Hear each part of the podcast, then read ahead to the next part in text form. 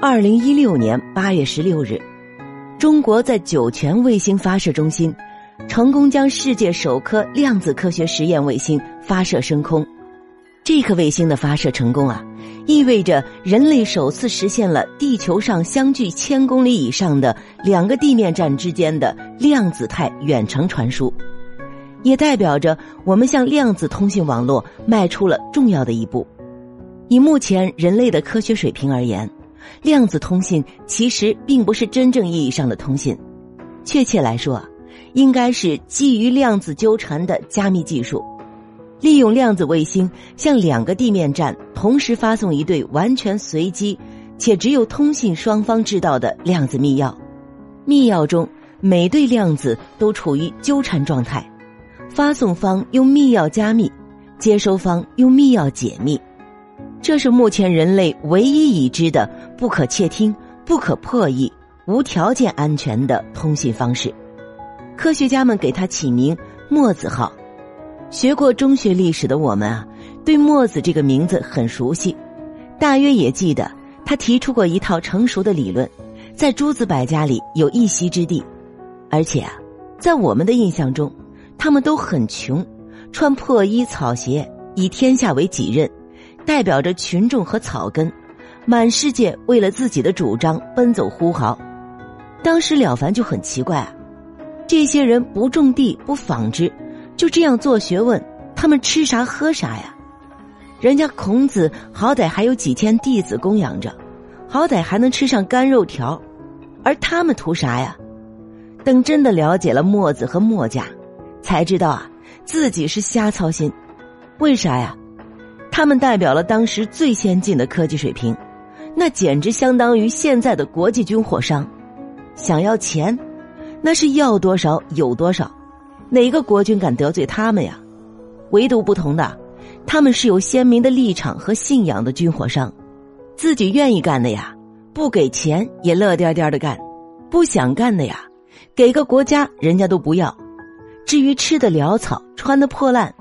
就像现代很多南方超级隐形富豪，明明是亿万家产，人家就要穿裤衩子拖鞋出来做核酸，啥首饰也不戴，看上去赖里赖呆的，人家乐意，你管着吗？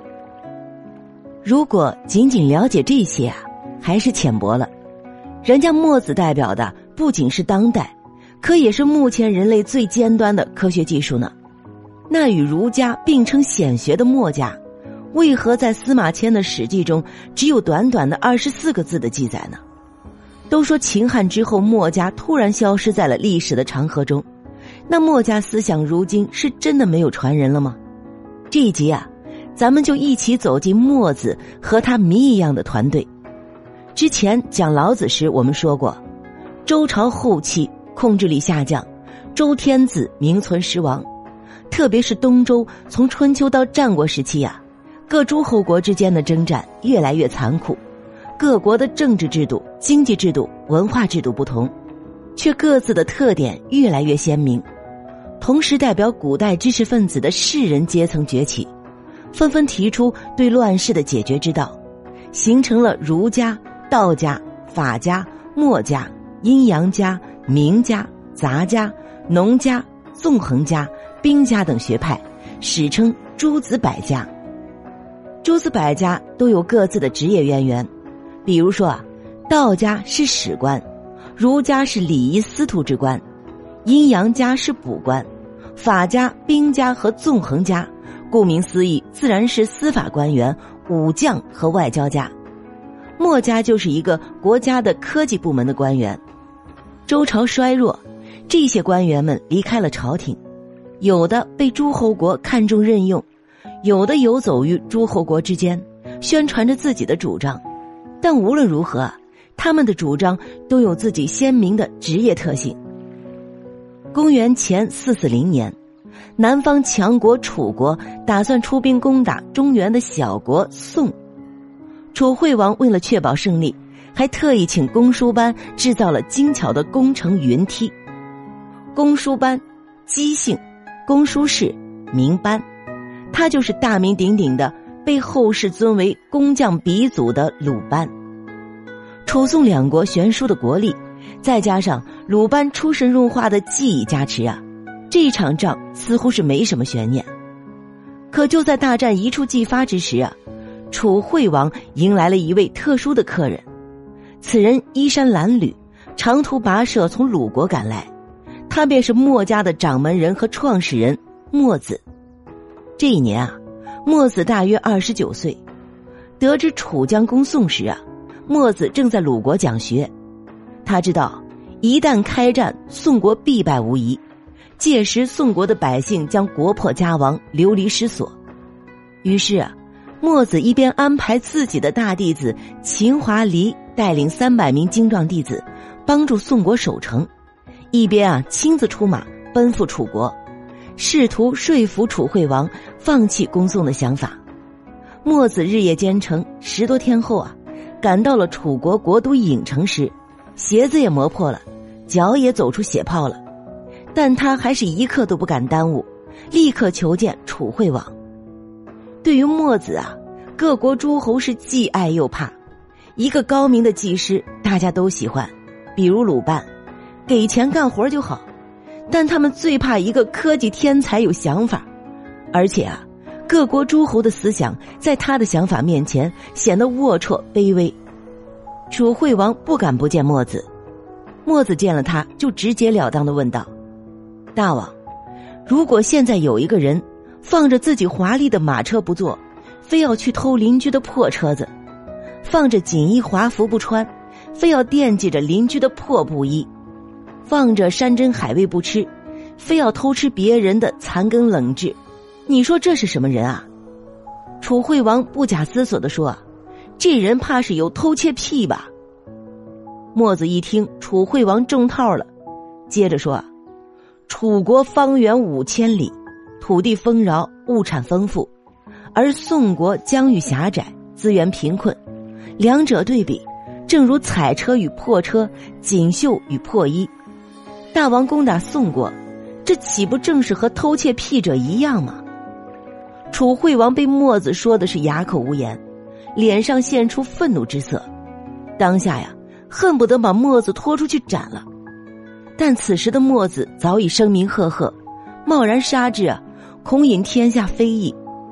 楚惠王虽然词穷，但仍然硬着头皮回怼墨子说：“呀，我说不过你，但我就是要打，你能怎么着？公输班把云梯都给我造好了，这一仗十拿九稳。”墨子见劝不动楚惠王。干脆解下腰带，两头一围，当做城墙，以木片代表各种器械，叫来鲁班，让他模拟攻城。墨子与鲁班开始演习各种攻守战阵，楚惠王在旁边看的是津津有味。可是看着看着呀，就觉得不对了。鲁班连续组织了多次进攻，都被墨子一一击破。鲁班攻城器械用尽，墨子守城器械还有剩余。鲁班气急败坏之下，大声说道：“我知道该怎么对付你，可我就是不说。”墨子笑笑答道：“，我知道你知道该怎么对付我，我也不想说。”一旁的楚惠王听傻了，这两人是在绕口令吗？其实啊，墨子是猜到了，鲁班对他起了杀心，想要以绝后患。墨子不紧不慢的说道：“，你以为杀了我？”宋国就守不住了吗？我早已安排了三百名弟子在宋国城墙上以逸待劳了，而且守城用的器械全是我墨家独家打造的。楚惠王彻底无语了，这才打消了攻宋国的想法，一场战乱消弭于无形。这就是墨子公书中所记载的墨子陈词救宋的故事。可这墨子究竟是个什么来历啊？他在器械制造上的造诣，如何能让鲁班都甘拜下风呢？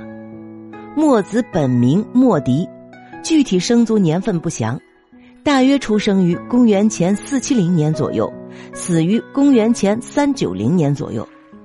墨子的身世之谜与神秘的墨家一样，到现在啊依然有着很大的争议。史记上记载啊。墨子是宋国贵族的后人，《淮南子要略》中则说墨子是鲁国人。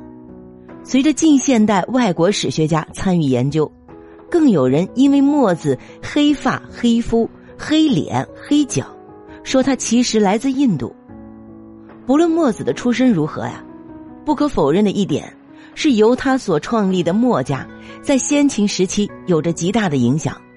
墨家学派有着严密的组织、严格的纪律和鲜明的宗旨，其领袖被称为巨子。下代巨子由上代巨子选拔贤者担任，代代相传。根据墨学研究者方寿楚所撰写的《墨学源流》，墨子就是第一代巨子。墨子去世后，其大弟子秦华黎成为了第二代巨子。所有墨者都服从巨子的指挥，甚至啊不惜赴汤蹈火，舍身行道。墨家的宗旨是：口言之，身必行之。整个墨家学派就像是一个有着强烈社会实践精神的帮派，文武双全，既能纸上谈兵，又能上阵杀敌。如果把先秦的学术界比作一所大学，那么墨家是诸子百家中唯一的理科专业。所以啊，从这里毕业的墨者，在一大群文科生中啊，就显得尤其特立独行。